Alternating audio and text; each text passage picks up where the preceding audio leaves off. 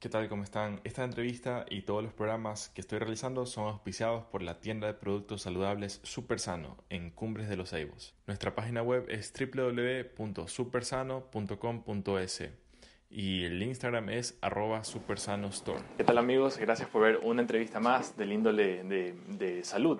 Eh, hoy estamos con la grata presencia de la psicóloga Daniela Santos, quien nos va a hablar un poco sobre el tema de salud mental y psicología clínica. Yo le quisiera dar la bienvenida a Daniela, agradecerle por aceptar la entrevista. Eh, y eh, quisiera que nos cuentes, Daniela, eh, tal vez un poco de tu formación y tu trayectoria profesional. claro, muchas gracias Rafael por, por, esta invitación. Para mí es un gusto estar aquí contigo y poder conversar. bueno, les cuento un poco sobre mí. Mi nombre es Daniela Santos, como les, les dice Rafael. yo soy psicóloga clínica. Eh, yo estudié en Estados Unidos toda mi carrera, hice mis cuatro años eh, de, de, bachelor's en psicología general y luego de eso hice dos años de maestría en psicología clínica especializada en salud mental. Eh, luego de esos dos años estuve trabajando también en Estados Unidos por dos años más hasta licenciarme allá. Trabajé en un centro de salud mental que era de, de, dual diagnosis, que se dice aquí, Patología dual, ah, exacto, una patología dual y trabajaba mucho con eh, pacientes que tenían tanto trastornos mentales como eh, problemas de adicción. Estuve ahí por dos años y luego de eso pues ya me regresé a Guayaquil. Eh, cuando regresé a Guayaquil empecé en el colegio menor como la psicóloga del colegio menor, que fue una experiencia maravillosa y luego de eso pues me abrí mi propia práctica. Aparte de eso también doy clases en la Universidad de Psicología en Broward College, que está eh, justo como por el policentro. Y he estado dando clases también desde que llegué, de psicología, y bueno, eso. Y ahora estoy aquí en, mi, en mi consultorio. Sí. Entonces, vamos a hablar hoy de temas de, de psicología clínica. Tal vez hay un poco, un poco de tabú en nuestra sociedad eh, ¿Nos puedes contar, Daniela, un poco eh, cuál es ese tema? De, ¿Por qué tú consideras eh, que las personas tal vez tienen un poco de miedo a ir al psicólogo? Tal vez alguien piensa, no, si vas al psicólogo es porque estás recontra mal. ¿Cuál sería tu concepto sobre ese tema de tabú? Creo que eso se ve bastante más que nada en, en nuestra sociedad, ¿verdad? Y yo podría decir también que creo que en, los países latinoamericanos vemos bastante esta percepción de que el ir al psicólogo significa que estás completamente loco, ¿verdad? Entonces mucha gente tiene este, este rechazo al psicólogo, este miedo a ir también por por muchas veces no aceptar tal vez que, tiene un problema y más que nada también por solo encasillarlo en eso, ¿verdad? Tú vas al psicólogo si estás, si estás loco. Realmente eh, el, ir al psicólogo es, símbolo de bienestar, ¿verdad? Justamente uno puede ir al psicólogo también eh, por un tema de crecimiento personal, uno puede ir al psicólogo para, para redescubrirse uno mismo también, para aprender muchas cosas eh, que tal vez no sabes, que no estás consciente. Entonces realmente creo que sí, que se ve un tabú muy grande definitivamente con los psicólogos, creo que con los psiquiatras más aún todavía, pero, pero yo también estoy sorprendida porque creo que yo también tenía la misma percepción que tú, yo también decía, bueno, cuando me abra mi, mi consultorio, ¿cómo me irá? ¿Verdad? Yo sabía que en Estados Unidos eh, la gente es mucho más abierta, entonces yo tenía mis pacientes, me iba muy bien, pero sí tenía ese miedo de eh, abrir mi, mi propia práctica aquí justamente por el tema de de este tabú que existe. Y realmente estoy sorprendida porque sí veo que eh, las nuevas generaciones de chicos, ¿verdad? adolescentes y adultos, ya no tienen ese mismo miedo, ya no tienen esa misma percepción. Creo que son mucho más abiertos eh, al, ir al psicólogo, al, al, contar más sobre sus vidas, al querer crecer más como personas. Entonces sí creo que nos estamos apartando un poco de ese tabú y de ese estigma y estamos mejorando. Creo que también influye bastante el hecho de que eh, cada vez más personas lo hablan más abiertamente, ¿verdad? El hecho de que tú tengas eh, algún, algún trastorno, eh, que sufres de depresión o de ansiedad o de bipolaridad, es lo mismo que una enfermedad médica. Entonces ahora más personas se abren sobre eso, lo cuentan. Ahora con las redes sociales también pues vemos un montón de influencers que uno piensa pues tienen la vida perfecta y de repente cuentan sus testimonios de, de, este tipo de cosas y creo que la gente está más abierta y, más receptiva a ir al psicólogo. ¿Y cuál sería tu concepto? ¿Qué es lo que una persona gana al poder hablar de sus, de sus ideas con otra persona? Porque tal vez uno puede estar, no, yo estoy seguro que yo sé, me las sé todas, ya sé lo que estoy haciendo. ¿Qué pasa cuando el paciente va donde un psicólogo y se encuentra con otra perspectiva ya profesional en este caso. Claro, yo creo que un psicólogo te ayuda mucho a hacer ese trabajo de, de, introspección, ¿verdad? Muchas veces uno piensa que, que, se conoce por completo y como tú dices, me las sé todas y no hay, nadie más me puede decir más sobre mí porque yo ya lo sé. Pero cuando tú vas a hablar con un psicólogo también sobre ciertos temas, y obviamente con la mano y la guía también de alguien profesional que te pueda hacer preguntas específicas que te ayuden a profundizar un poquito más, a no quedarte en la parte superficial, que es lo que a veces los seres humanos hacemos también. Eh, y, como te digo, también es, creo que es mucho un, proceso de, aceptación, ¿verdad? De, aceptar que hay muchas cosas que tal vez uno no conoce todavía, eh, conocer más también no solo sobre ti, sino sobre tu, tu, tu ambiente, ¿verdad? Las personas con las que tú te relacionas, eh, tu familia, tu pasado. Creo que hay mucho que uno a veces pasa por alto. Y cuando uno va a hablar con un psicólogo también es como una manera de, de estructurarte un poco más, de estructurar tus ideas y de entenderte más también. Claro. ¿Y qué hay del aspecto de llegar a un potencial aún mayor? Porque tal vez muchas personas eh, acuden porque tienen un problema, pero yendo a resolver ese problema se dan cuenta de que crecen en aspectos que no se habían dado cuenta que eran posibles. ¿Nos puedes comentar un poco de ese tema? Claro, claro. Y una vez va al, psicólogo por un tema personal, ¿verdad? Perdón, por un... un, eh, por un problema específico, ¿verdad? Yo voy por esto de aquí y cuando ya termine con esto no tengo que ir más al psicólogo. Y a medida que tú vas avanzando con las terapias también te vas dando cuenta que hay otras cosas que tú vas descubriendo que tal vez están en, en, ese fondo que tú no has, no has llegado porque te has quedado en, en, lo superficial. Y creo que justamente te, te ayuda mucho también en, un tema de nuevamente, conocerte más a ti mismo y también la psicología tiene mucho que ver con la inteligencia emocional. Muchas veces a los seres humanos nos cuesta también el tema de identificar nuestras emociones, el tema mm, de, de, cómo reaccionar también ante ciertos eventos. Entonces, a medida que tú te vas conociendo más también y, vas hablando de un problema específico, te vas dando cuenta que tal vez ese problema tiene muchas otras cosas que tú no has analizado y empiezas también a crecer, como tú dices, en otros ámbitos y aspectos de tu vida, porque es, es justamente el propósito de también. Claro. ¿Y cuál serían los casos más comunes de consulta en, su práctica, en tu práctica clínica? Lo más común, eh, bueno, creo que en, en, este momento tengo con un, un, diagnóstico específico, ¿verdad? Que trabajo de la mano con un psiquiatra. Tengo ahorita actualmente seis pacientes. Eh, aparte de, de, personas que vienen con ya un diagnóstico específico, creo que lo que más veo eh, hoy en día, y, podría decir que son adolescentes y, adultos jóvenes, eh, veo bastantes eh, problemas de autoestima, veo definitivamente en los adolescentes también, y eso es algo que cada vez se ve más en los colegios, el tema de bullying. veo muchísimo un, un tema de, de, relaciones tóxicas, ¿verdad? El, no poder tener relaciones que son sanas con otras personas. Eh, divorcios también veo bastante, eh, duelos también, creo que muchas personas acuden al psicólogo cuando tienen eh, justamente un evento catastrófico que, que, los lleva a buscar ayuda. los duelos también definitivamente es algo que veo bastante. Creo que eso es lo, lo, más común. Y son temas que muchos nos podemos identificar, sea por nosotros mismos o por algún conocido familiar que los padece. La verdad, podríamos empezar por cualquiera de ellos. Eh, tengo mucho interés por el tema de, de la autoestima. ¿Nos puedes comentar un poco eh, conceptos eh, tal vez pequeños, porque autoestima se puede hablar horas, pero nos puedes hablar un, breve resumen de lo que sería la autoestima. Bueno, la, autoestima, ¿qué, cómo, ¿cómo la definimos? ¿verdad? Como psicólogos definimos la autoestima como tu autoconcepto, cómo te ves tú a ti mismo, cómo piensas sobre ti mismo, eh, la, la, valoración que tú te das. Y algo que yo veo bastante es que hoy en día, eh, con todas las redes sociales, con todo el, exposure que tenemos a, tantas cosas, cada vez más los chicos se comparan, ¿verdad? Entonces tienen este sentimiento de, de que nunca son suficientes de que siempre se están comparando con las personas que tienen más.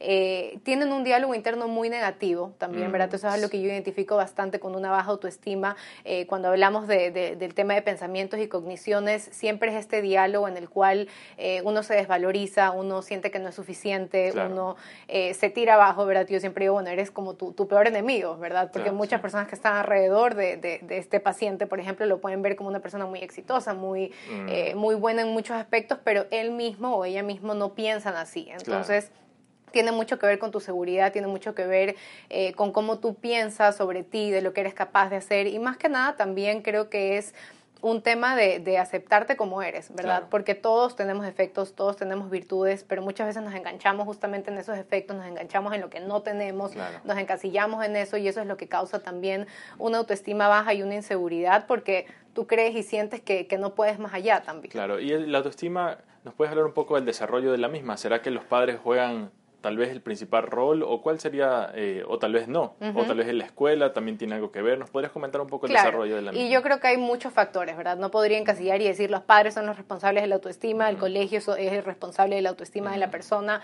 Son muchos factores y son muchos eh, eventos también para, para, entender al ser humano que es, tan complejo. Tenemos también que enfocarnos en diferentes aspectos. Ahora viene la parte genética, viene la parte biológica también, que eso ya está un poco en, el ADN de la persona y, ahí va también la parte en, tu dinámica familiar, tu ambiente familiar, donde creces, eh, tu colegio también. Entonces, definitivamente diría que sí, que los padres tienen una gran responsabilidad eh, ante la autoestima de sus hijos, ¿verdad? ¿Qué, podrían hacer los padres para tratar de fomentar esto de manera correcta? Y bueno, y ahí viene también algo muy importante, porque uno ah. dice, los padres tienen esta gran responsabilidad, entonces los padres entienden por, eh, no sé, por ejemplo, decir, ok, quiero que mi hijo tenga una buena autoestima, entonces decirle todo el día qué lindo que eres, qué guapo que eres, eres maravilloso, eres perfecto, tú puedes, y ese tampoco es el mensaje, ¿verdad? No, no, no es sobre proteger a los niños, ni tampoco quitarle todas las dificultades y adversidades del camino, más bien darles esa seguridad, siempre darles la oportunidad a los niños de ser independientes, eh, de tener voz y voz en casa también, siempre padres siendo la autoridad, por supuesto, pero,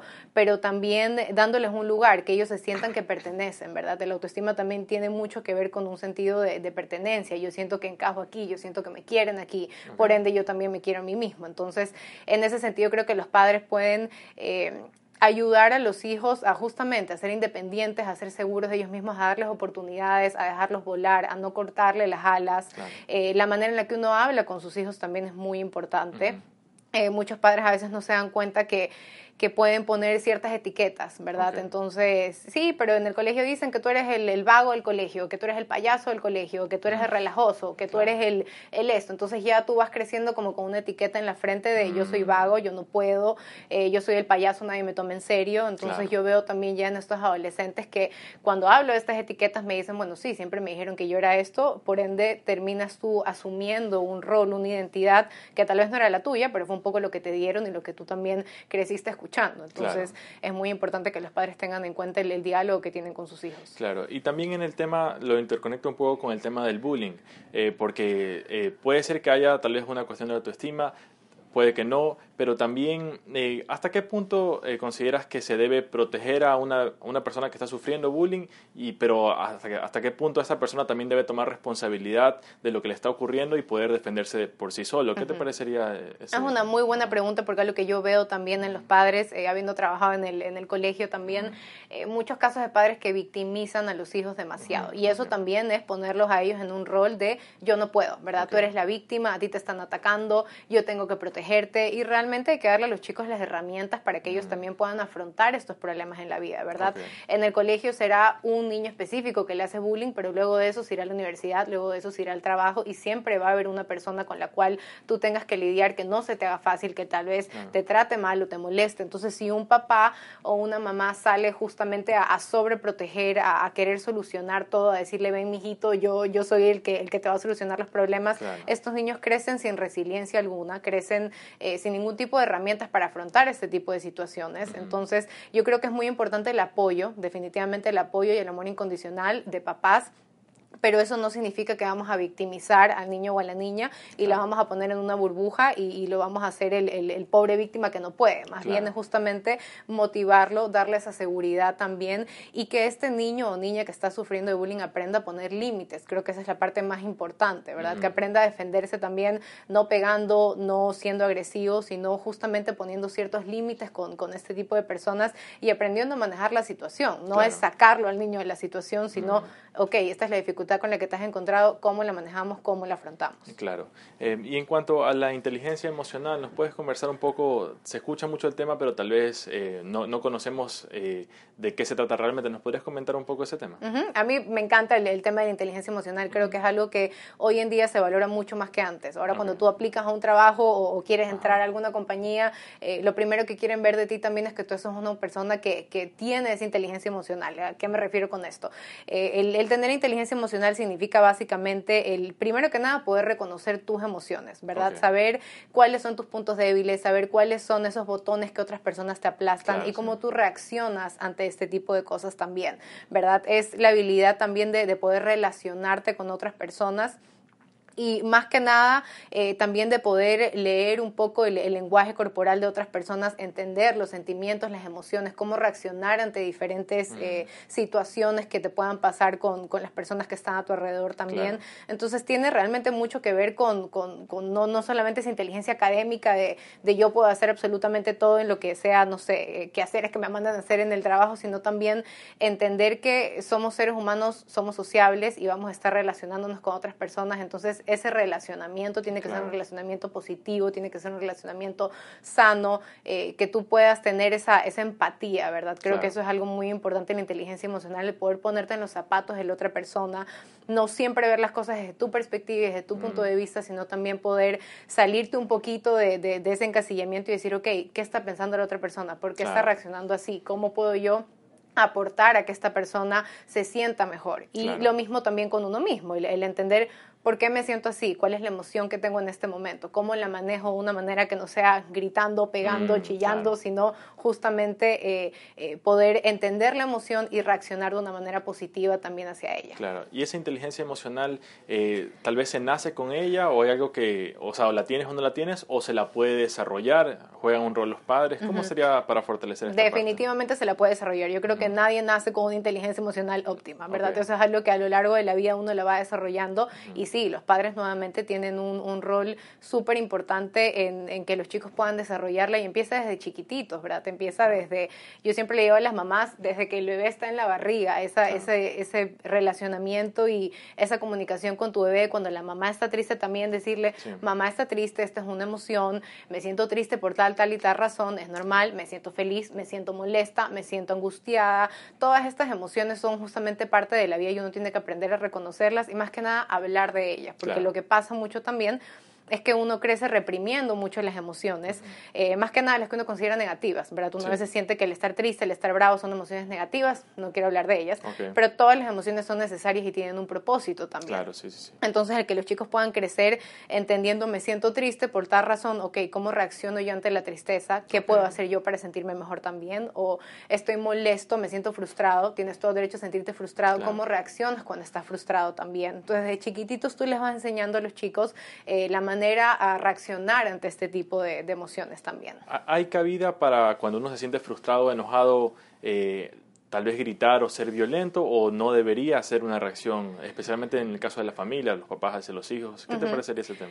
Bueno, yo creo que es eh, inevitable que en algún momento alguien explote, ¿verdad? No somos perfectos, los padres también a veces son muy duros con ellos mismos. Si de repente tuviste realmente un pésimo día y algo pasó con tu hijo y de repente le diste un grito de más porque estaba frustrado, pasa, somos humanos y nadie nunca puede decir yo nunca le he gritado a mi hijo porque eso no es real.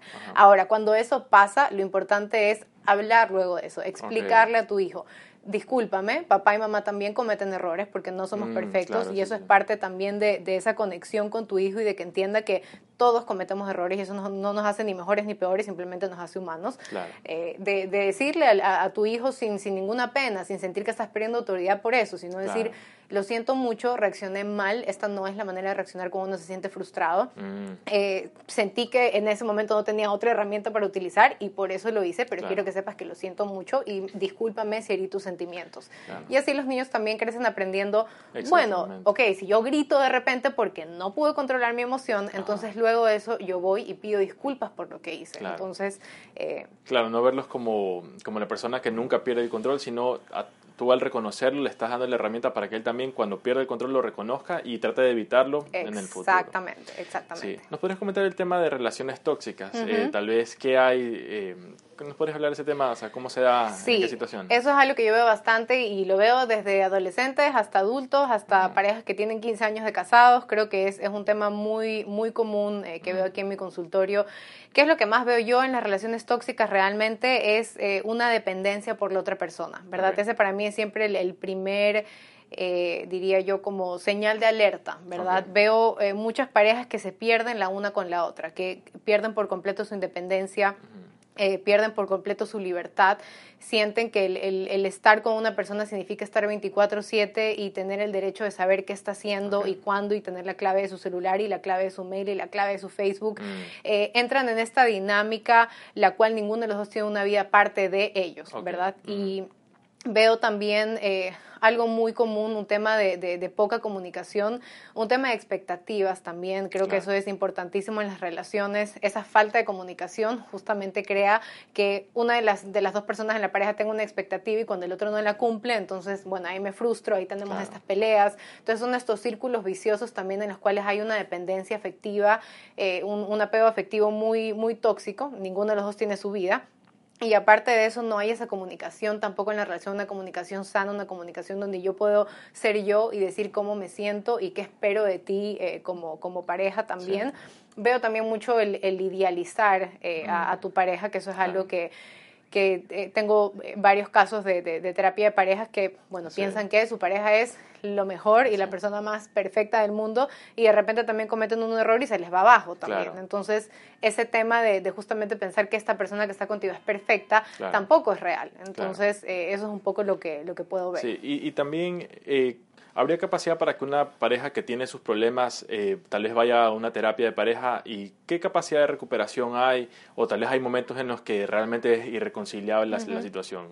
Todo depende, todo depende. Yo creo que si, si ambos en la pareja están dispuestos a trabajar en equipo, a reconocer sus faltas cada uno y mejorar sus faltas, se puede, ¿verdad? Yo, más que nada si estamos hablando de un matrimonio, ¿verdad? si, si, hablamos de, de, parejas de adolescentes, pues es diferente, creo que es un poco más volátil, un poco más cambiante. Si estamos hablando de un matrimonio específicamente, eh, yo creo que todos los matrimonios pasan por altos y bajos, todos los matrimonios tienen momentos eh, en los cuales han pasado cambios, ya sea el tener hijos, el cambiarse de casa, situaciones económicas difíciles, eh, problemas con la familia política, y hay tantas cosas que influyen en un matrimonio, pero si ambos están en la misma página, si ambos quieren luchar por su matrimonio, si ambos quieren mejorar como pareja también y están dispuestos a aceptar y reconocer lo que cada uno tiene que hacer, yo diría que es posible, porque también creo que el, amor es una decisión y no siempre te vas a sentir con estas mariposas en la barriga hacia tu pareja, van a haber momentos en que la vas a querer ahorcar y es completamente normal, pero es justamente el decidir, yo he tomado esta decisión que es de por vida y y quiero estar con esta persona. Claro, también cuando no son... Eh, problemas que están atentando contra la seguridad del uno del otro, ¿verdad? Si viene una pareja que pues me dice mi esposo me pega todos los días, eso es un caso completamente diferente y por, por, seguridad de la persona, pues lo mejor sería que esta, eh, esta pareja se, se, se separe o se divorcie porque estamos hablando de temas más graves, pero si son cosas cotidianas, creo que se puede manejar. ¿Qué estaría pasando en una pareja donde el esposo, o viceversa, pero qué pasa en una pareja donde se están insultando, golpeando? O sea, tal vez ese es síntoma de algo más profundo que está ocurriendo. ¿Por qué una persona se pone con actitudes violentas? Eso también creo que no hay una respuesta específica, ¿verdad? Aquí tendríamos un poco que analizar el, historial de cada persona. Hay, hay muchos hombres o mujeres que justamente eh, crecen también en ambientes disfuncionales, en familias en las cuales eh, mamá le gritaba y le pegaba a papá o papá le gritaba y le pegaba a mamá. Y un poco uno tiende a veces a repetir estos patrones inconscientemente en sus propias relaciones. Entonces puede ser un tema de, de, algo que hayan vivido, como también puede ser, eh, y muchas veces hay, hay parejas que, que, no son tan compatibles también, ¿verdad? Que sacan lo peor el uno del otro y, y pasan ese límite de respeto también y cuando uno ya pasa ese límite de respeto es, es bastante difícil regresar, porque ya también viene luego, es un tema de, de, resentimientos que ya la persona no puede perdonar, eh, eventos que han pasado que han sido ya muy traumáticos, que, que, la persona dice, bueno, yo ya no sé si, si puedo volver a soportar esto, entonces, eh, ¿cuál es la razón? Creo que hay, hay, muchísimos motivos, es un tema de personalidad también, es un tema de, de poca comunicación, de, de muchas cosas, pero definitivamente eso es algo que jamás debería ser aceptado claro. en, en la pareja, nunca. Claro. Eh, ¿Y hasta qué punto se puede tratar de ayudar a una persona que tal vez no quiere reconocer que algo está fallando? Sea en el caso de parejas, en el caso de un hijo, o sea, o de un familiar, un amigo. Alguien, uno lo ve que tiene un problema, pero la persona está en negación del mismo. ¿Hasta qué punto se lo puede ayudar o cuando ya uno dice, bueno, ya tú verás cómo, cómo, continúas. es difícil, en, en, esta profesión yo creo que uno tiene que tener mucha paciencia y definitivamente nunca rendirse, ¿verdad? Pero yo también, cuando tengo pacientes que están tan resistentes y en negación por un periodo de tiempo muy largo, eh, yo siempre les digo, uno no puede ayudar a alguien que no quiere ser ayudado, ¿verdad? El primer paso para que tú puedas mejorar realmente es que tú aceptes un poco te rindas ante tu problema y digas, ok, de ahora en adelante, ¿qué hago? Ya toqué fondo, ahora cómo hago para salir de aquí. Pero si esa persona no está en ese momento, tal vez no ha tocado fondo suficiente como para saber que tiene que hacer algo más. Entonces yo creo que que te diría que es muy difícil si la persona no acepta y no quiere cambiar y no quiere mejorar, eh, pero creo que todo el mundo tiene su tiempo también, ¿verdad? A mm. veces eh, las personas que están alrededor tienen esta desesperación porque esta persona mejore y porque se dé cuenta y porque lo acepte, pero tal vez no es su momento, tal vez esa persona todavía no ha aprendido lo que tiene que aprender, tal ah, vez no se ha estrellado como se tiene que estrellar, tal vez no ha tocado fondo como tiene que tocar fondo. Y en el momento en el que eso pase, yo creo que esta persona va justamente a decir, ok, ahora sí, este es mi momento. Entonces hay que dar también espacio a, ese proceso que no siempre es lineal y nunca es igual para cada persona. Claro. ¿Y qué pasaría? ¿Qué son esos momentos en los que una persona toca fondo? O sea, tal vez eh, es algo que tiene que ocurrir para que la persona recapacite o uno como, familiar quisiera tratar de evitar que esto ocurra, pero, pero ¿qué rol tienen estos momentos ya de crisis, eh, de tocar fondo dentro de la recuperación de una persona? Para mí no siempre, es más, para mí no deberías tocar fondo para buscar ayuda, ¿verdad? El ir al psicólogo también, eh, cuando hablábamos de esto, es un tema de prevención, es un tema de justamente buscar ayuda antes de que algo así pueda pasar. Ahora, hay los casos, como te digo, de, personas que justamente están en esta negación por tanto tiempo y, sin querer abrir los ojos y darse cuenta que que algo está pasando realmente, que sí, uno tiene que, permitir también, y es muy doloroso más que nada para los padres, ahora que, lo mencionas, pasa muchísimo que tengo padres que dicen, pero ¿cómo hacemos para que, para que esto no pase? Y realmente uno tiene también que, que confiar, como te digo, en, en, el proceso y confiar en la resiliencia de esta persona y más que nada si son adultos, entender que por sus propios, por sus propios medios eh, este adulto va a tener que recapacitar cuando toque fondo. Y el tocar fondo significa o sea, pueden haber muchas maneras de tocar fondo, ¿verdad? Ya sea con drogas, ya sea con alcohol, ya sea con eh, temas de, relaciones también repetitivas que son tóxicas, eh, que de repente ya te diste cuenta que suficiente, no puedo volver a, pasar por este misma, esta misma ruptura o por este mismo abuso. Eh, hay, hay, muchas maneras de tocar fondo, pero, pero sí, yo diría que no deberías tocar fondo, pero hay personas que definitivamente lo necesitan. Claro, tal vez hay fondos cada vez más, más Claro, más bajos, sí, por supuesto. sí. Em, yo tengo una, bueno, hay un concepto de que uno solo puede trabajar en su propia vida, pero a la vez, a nivel sociedad, nosotros puede ser que veamos eh, tal vez muchos problemas de violencia en nuestra sociedad. Em, ¿Qué rol tú piensas que, juegan los profesionales en salud eh, para poder eh, ir eliminando nuestra problemática social de la violencia intrafamiliar, del uso de drogas?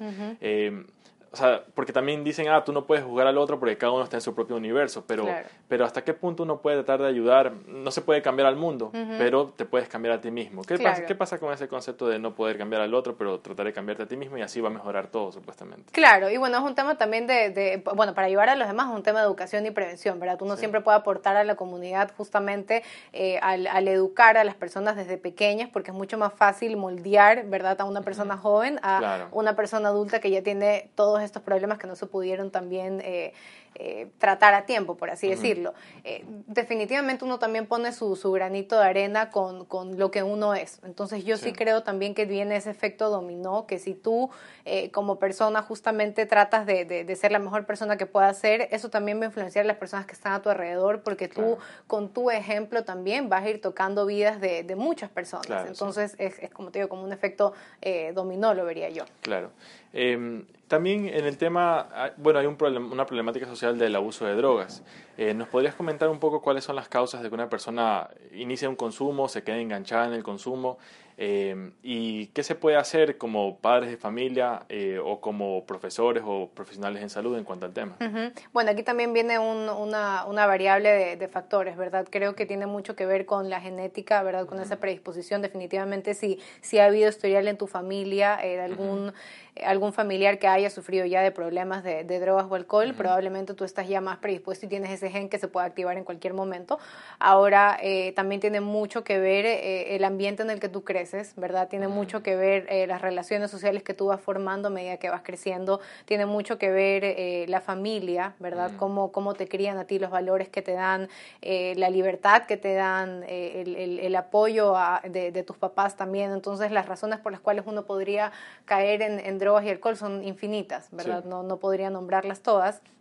Eh, ¿Cuál era la, pregunta? ¿Cómo podemos...? O sea, ¿qué, ¿cuáles son los factores para que una persona eh, tal vez comience a experimentar con sustancias ah, a una persona que ya se quede eh, de verdad enganchada en una droga. Ya, bueno, también para experimentar a lo que yo veo con, con los adolescentes hoy en día es la presión social, ¿verdad? Es esta presión justamente de, de, probar todo lo que es prohibido, de hacer las cosas que, que, no nos dejan hacer, es esta rebeldía también, eh, que se ve mucho en, en familias eh, justamente con padres que son muy autoritarios, ¿verdad? Con padres que justamente nunca le dieron la libertad, nunca tuvieron esa comunicación abierta con los hijos, nunca les hablaron de drogas, siempre fue un tema tabú, nunca les hablaron de sexo, siempre fue un tema tabú. Entonces, en, la oportunidad que, tuvieron y pudieron, eh, lo hicieron, ¿verdad? Entonces, el tema de depresión social y de, la ambiente familiar, como te digo, influye un montón. Eh, pero también creo que eh, tiene mucho que ver el, estado emocional en el que tú estás en ese momento, ¿verdad? Creo que hay personas que justamente eh, lo pueden hacer, no sé, se van a la universidad y de repente probaron una vez, no les interesó y ya, simplemente lo dejaron como una experiencia más, ¿verdad? Como hay otras personas que buscan las drogas y el alcohol como un escape, buscan las drogas y el alcohol como una salida, como un, una forma de, de, no tener que lidiar con su realidad, ¿verdad? Entonces yo sí creo que cuando tú estás en, en un en un estado emocional eh, frágil y buscas las drogas y el alcohol, estás mucho más propenso a mm. engancharte en, en estas sustancias que de por sí son adictivas y que justamente te hacen un poco olvidarte de la realidad también. Claro, sí, sí.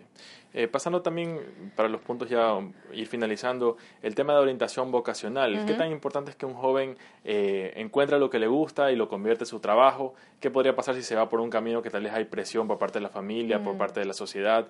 ¿Cómo sería el tema para que una persona encuentre su orientación en ese sentido. Claro, bueno, yo justamente eh, me, enfoco en eso y, lo veo mucho desde el punto de vista, desde la personalidad del chico o de la chica que vienen aquí a, mi consultorio. Creo que es súper importante que, que, uno haga realmente lo que, lo que le gusta, realmente lo que le interesa, porque de por sí el, estudiar una carrera larga es complicado si no es a lo que a ti te interesa, ¿verdad? Y sí veo muchos, eh, muchos chicos que vienen y me dicen es que mi familia, todos, mi papá, mi abuelo y mi tatarabuelo han sido abogados, entonces yo tengo que ser lo mismo, o han sido médicos y yo tengo que ser lo mismo.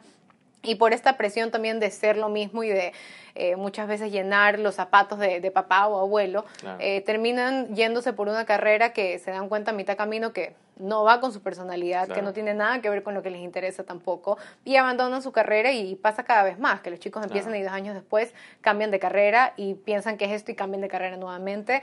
Eh, puede pasar, ¿verdad? Por más que tú hagas eh, orientación vocacional, por más que tú trates de, de, analizar todas las posibles carreras y tu personalidad, siempre hay el chance de que de repente te des cuenta que no es para ti y no pasa nada, pero podemos disminuirlo. ¿Hay, ¿Qué cosas se podría hacer? O sea, ¿hay maneras de poder disminuir el riesgo de que una persona entre en algo, que no le interesa realmente? ¿Qué se podría hacer? Claro, y algo que yo, yo hago y ayudo mucho a los chicos más que nada como una guía, ¿verdad? Porque nunca te va a decir exactamente qué es lo que tú tienes que estudiar, pero yo hago un test justamente de orientación vocacional que se enfoca mucho en tu tipo de personalidad y cómo tu personalidad puede ser más afín a ciertas carreras, ¿verdad? Eh, muchos chicos también, por ejemplo, me dicen, sí, yo quiero ser abogado. ¿Por qué? Porque han visto series como Suits, entonces les parece chévere la idea de ser abogados. Y de repente cuando empezamos a analizar un poquito más la personalidad de esta persona, nos damos cuenta que le tiene terror a hablar en público, eh, que es muy pasivo, ¿verdad? Que eh, no puede con las confrontaciones. Entonces, muchas de estas cosas que son parte pues de la personalidad de un buen abogado, nos damos cuenta que no va con este tipo de personalidad. Entonces, si una persona se conoce también y sabe cuáles son sus debilidades y sus fortalezas, puede justamente explotar fortalezas en ciertas carreras eh, y sus debilidades un poco dejarlas a un lado para, para no tener que, o sea, para que no sean parte de la carrera que ellos elijan. Claro, sí. Em, yo tengo también un programa sobre noticias en salud, en, donde trato tal vez descubrimientos o nuevos aportes. Eh, en el campo de la salud mental, eh, ¿hay algún, algún cambio o algún aporte que tú consideres significativo en las últimas décadas, en los últimos años, que, que como para decirle a personas que estén interesadas en temas nuevos, eh, descubrimientos en cuanto a salud mental? Mm, a ver, me haces la pregunta de nuevo porque creo que me perdí un poco.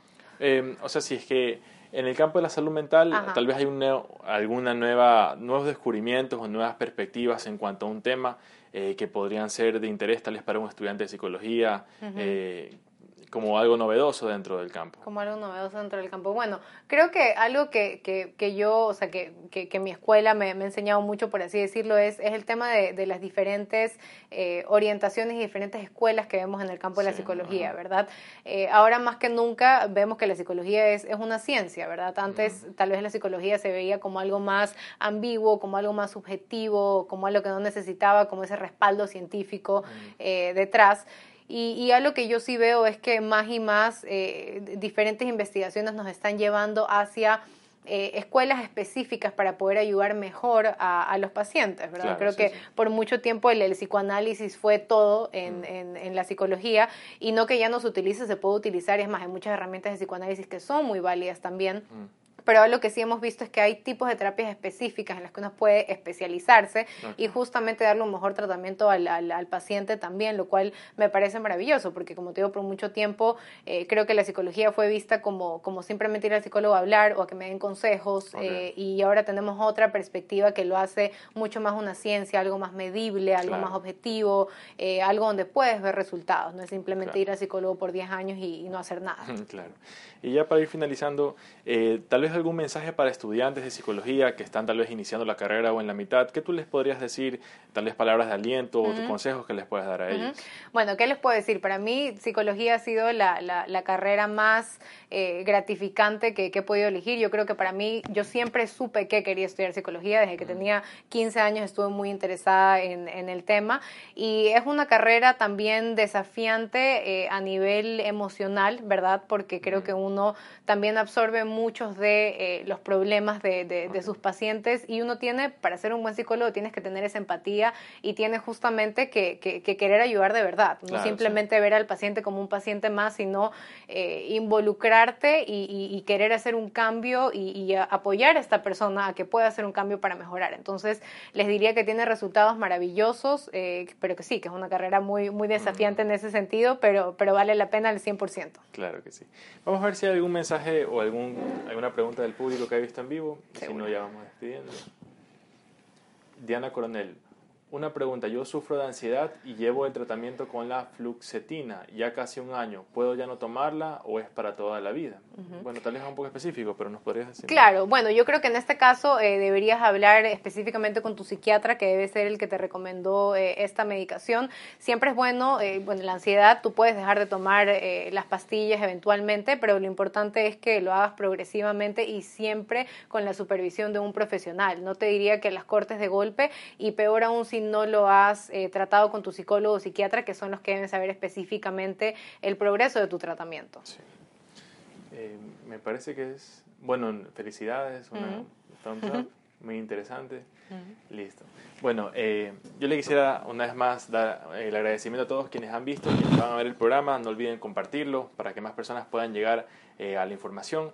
Muchas gracias, Daniela, por habernos eh, acompañado en esta entrevista. Gracias. Eh, de pronto, palabras finales para despedirse de, la audiencia que nos ha escuchado. ¿Nos va a escuchar? Sí, gracias a ti, Rafael. gracias también a todos los que nos han escuchado. siempre hablar de lo que uno le gusta es, es apasionante y es increíble poder transmitir justamente estos conceptos, conocimientos y tal vez poder inspirar a más personas justamente que, que están pues en, en el campo a, a, a, continuar con sus estudios para justamente poder tener más profesionales eh, aquí en el Ecuador, que es sumamente importante. Sí. Eh, Daniela, tus redes sociales y eh, números o información de contacto para personas que quisieran ponerse en contacto contigo. Claro, mi número de celular es 093-990-5535 y mis redes sociales es eh, psicóloga Daniela Santos G, si no me equivoco. Listo, si no igual pueden... lo vamos a poner como etiqueta, o sea, vamos a etiquetar el, aquí en la descripción del video. Sí. Bueno, muchas gracias Daniela, gracias, a, todos y nos vemos en un siguiente episodio de las entrevistas sobre eh, temas de salud. Gracias a todos, hasta luego. Okay. de nada. Ay, perfecto. Sí, sí, terminó. Sí, no, acá lo